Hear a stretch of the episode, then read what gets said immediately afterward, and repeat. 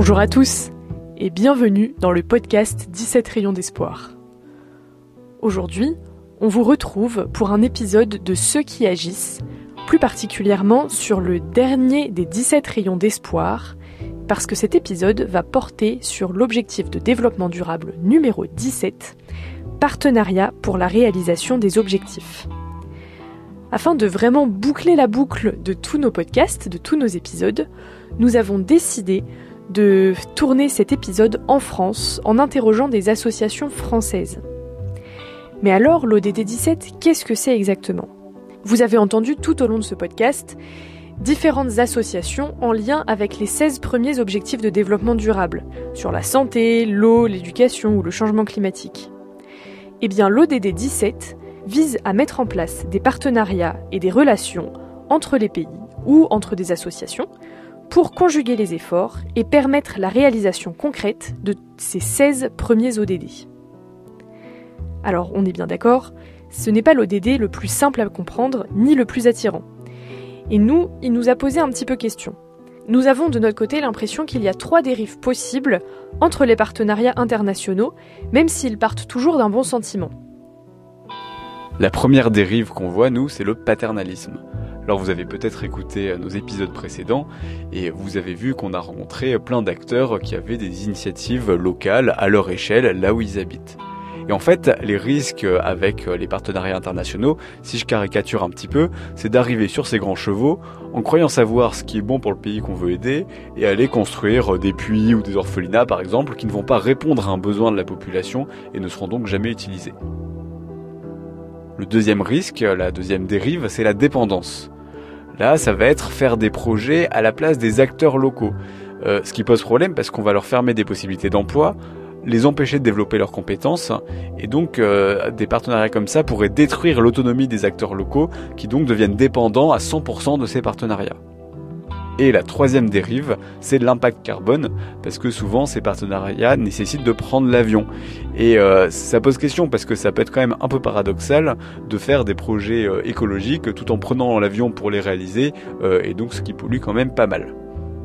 Et donc la, la question qu'on se pose, qui nous intéresse, c'est de savoir, avec tous ces risques, toutes ces dérives, est-ce que ces partenariats internationaux sont encore possibles? Et donc pour ça, on est allé rencontrer deux associations, euh, une association qui s'appelle Guinée 44 et l'autre qui s'appelle Zinano 2000. On leur a posé plein de questions et vous verrez que leurs regards sont assez différents sur les partenariats internationaux.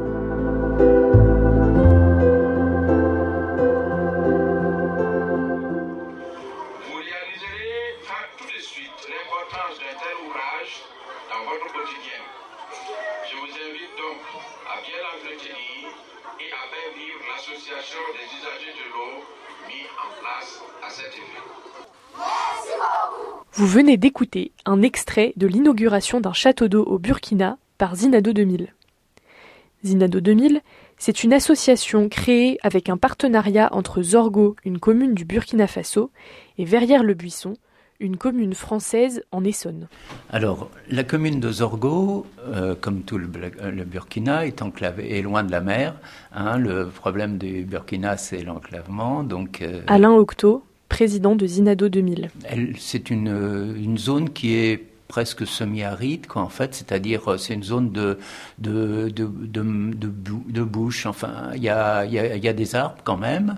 Euh, ce sont beaucoup de, il y a, y a, moitié élevage, moitié moitié culture, et beaucoup de terres aussi avec des, des rochers, etc., des choses comme ça, donc qui sont pas praticables. Guinée 44 est une association créée en 1994 de coopération entre le département de la Loire-Atlantique et la préfecture de Kindia en Guinée. Il faut savoir que Nantes aussi, c'est un, voilà, c'est une ville euh, qui a vu passer des bateaux négriers. Euh, Alpha Kébé, président de Guinée 44. Et donc, euh, au hangar à bananes, débar débarquaient quand même les bananes de la Guinée. Et donc, l'histoire vient aussi un peu de là, euh, entre la Nantes et la Guinée, au regard des, des transactions commerciales euh, qui ont eu lieu à l'époque, que ce soit des, une transaction commerciale liée euh, à l'alimentation, mais aussi liée euh, à la traite négrière. Zinado 2000 et Guinée 44 abordent des thématiques très variées et différentes.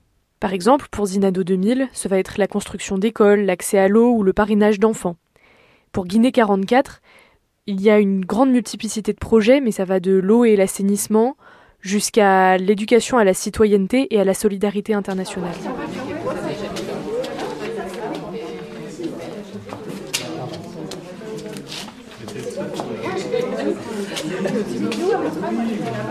Ce qui nous intéresse dans cet épisode, c'est pas tant les projets réalisés par ces associations, surtout leur vision des partenariats internationaux. Et donc on leur a posé la question euh, de pour savoir ce qu'ils pensaient des dérives qu'on a évoquées précédemment, à savoir le risque de paternalisme, euh, de dépendance et la question de l'impact carbone. Nous, d'abord, il faut que ça vienne d'eux, euh, et à ce moment-là, donc euh, ils sont vraiment demandeurs, et le village est demandeur. si le village n'est pas demandeur, euh, donc bah il y aura rien qui se fera. Pour éviter de parachuter les projets, Zinado 2000 s'appuie beaucoup sur la demande locale. Il vérifie que le projet est demandé par les populations locales et il demande une participation soit financière, soit en main-d'œuvre dans la mise en place de ces projets. Guinée 44 va plus loin encore en s'appuyant beaucoup sur l'idée de réciprocité entre les deux partenaires. Pour nous, la coopération, c'est d'abord euh, cet élan de, de, réciprocité, c'est-à-dire on coopère sur des domaines euh, sur lesquels on, peut travailler ensemble. Euh, ou sur lesquels on a des problématiques, sur lesquels on, on a envie d'avoir des expertises un peu différentes, même si aujourd'hui on ne peut pas on ne peut pas nier le fait que les collectivités du Sud sont en voie de développement et que euh, du point de vue financier, euh, c'est plutôt un peu les collectivités euh, du Nord, on va dire comme ça, qui aussi financent certains projets. Mais ce qui est important, c'est qu'au-delà de l'aspect financier, que chacun apprenne, ce que chacun apprenne de l'autre dans la collaboration mettent en, en, place. Mais concrètement, la réciprocité dans un partenariat, qu'est-ce que c'est? Euh, donc, euh, il n'y a pas longtemps, il y a le chef de département assainissement de, cette agence qu'on a fait venir à, à, Nantes, qui a visité, qui est venu voir les installations ici à Nantes, de comment ça marche, l'eau, etc. Et en retour, et en retour, lui aussi, il a expliqué comment ça marche en Guinée et comment euh, effectivement on s'y prend pour aller sensibiliser les gens sur les questions de l'eau à l'école à travers euh, le projet du Kinya. Et, euh, voilà, il, apporte ça. En fait, il apporte ce regard qui, qui fait que bah, ici, on, prend aussi de la hauteur dans la gestion que qu'on fait de l'eau et l'assainissement ici. par exemple, sur la gestion des berges, euh, sur euh, le reboisement, sur euh, les techniques de reboisement qui ne sont pas les mêmes en France qu'en Guinée. Pour nous, l'idée de réciprocité résout un petit peu le problème de paternalisme et de dépendance. Pourquoi? Parce qu'on considère l'autre comme un partenaire. Et puis on ne fait pas à la place des acteurs, et donc on, ne les rend pas dépendants au projet qu'on réalise. La coopération internationale permet donc d'apporter des regards croisés, qui sont très riches pour les deux partenaires impliqués dans cette coopération. Mais forcément, entre deux cultures très différentes, il y a toujours des petits décalages, des décalages culturels qui ne sont pas forcément faciles à vivre au quotidien. Les jeunes de France sont venus en Guinée pour faire un atelier. Et donc là, on arrive, euh, il y a autant de filles que de garçons de part et d'autre. Un jeune Guinéen qui voit une jeune Française, en fait, un peu, un peu, un peu plus enveloppée, euh, voilà. Et du coup, bah, en Guinée, quand tu es un peu, es jolie, en fait, en gros je dis ça comme ça, on t'apprécie, on apprécie les formes, etc.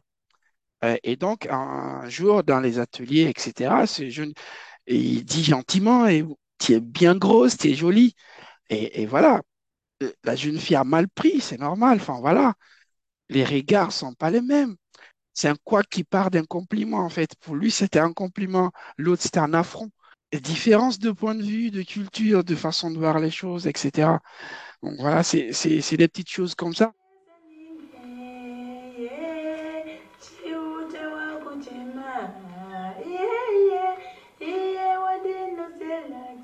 Dans un contexte de changement climatique très important, reste maintenant la question de l'avion. Pour Guinée 44, la question se résout assez simplement parce que depuis plusieurs années, une équipe est présente en Guinée directement pour pouvoir travailler avec les partenaires locaux.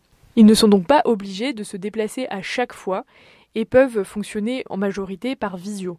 Pour Zinado, En plus de la question de l'avion, une question sécuritaire s'ajoute, parce que la situation euh, géopolitique au Burkina Faso est compliquée en ce moment. Euh, WhatsApp est euh, un outil qu'il possède parfaitement et ça nous permet, euh, disons, de, de, travailler efficacement, même si les conditions de déplacement sont de plus en plus difficiles euh, avec eux. Mais pour Guinée 44 et Zinado 2000, il est quand même nécessaire de prendre l'avion de temps en temps, parce que ce sont avant tout des relations d'amitié, et une amitié ne peut pas s'entretenir uniquement par des visioconférences parce qu'on parle de coopération, on ne peut pas le faire aussi virtuellement, on a besoin de se rencontrer de temps en temps. Et à un moment donné, il y a quelques missions qui se font euh, pour aller rencontrer les partenaires, pour réaffirmer cette coopération. C'est aussi de l'amitié et la coopération. Parce qu'aujourd'hui, depuis 30 ans qu'on est en Guinée, c'est nos amis, on travaille ensemble sur des questions de développement. Et ça, pour moi, c'est hyper important dans la coopération. Il y a l'amitié, il y a les projets qu'on met en place, on dit, quand on dit amitié, c'est réciproque. Du coup, on, revient à la réciprocité. Tu donnes, je reçois, et c'est réciproquement.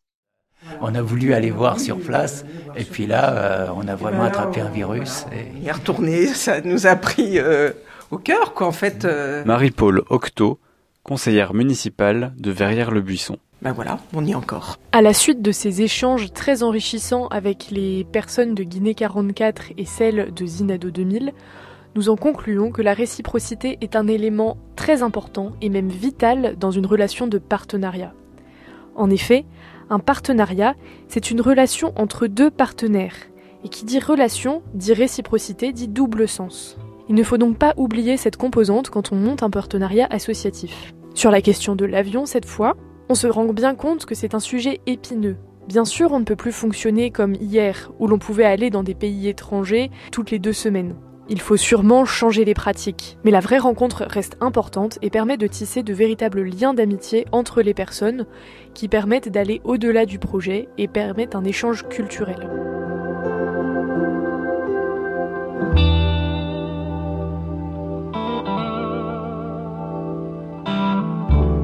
C'est la fin de cet épisode.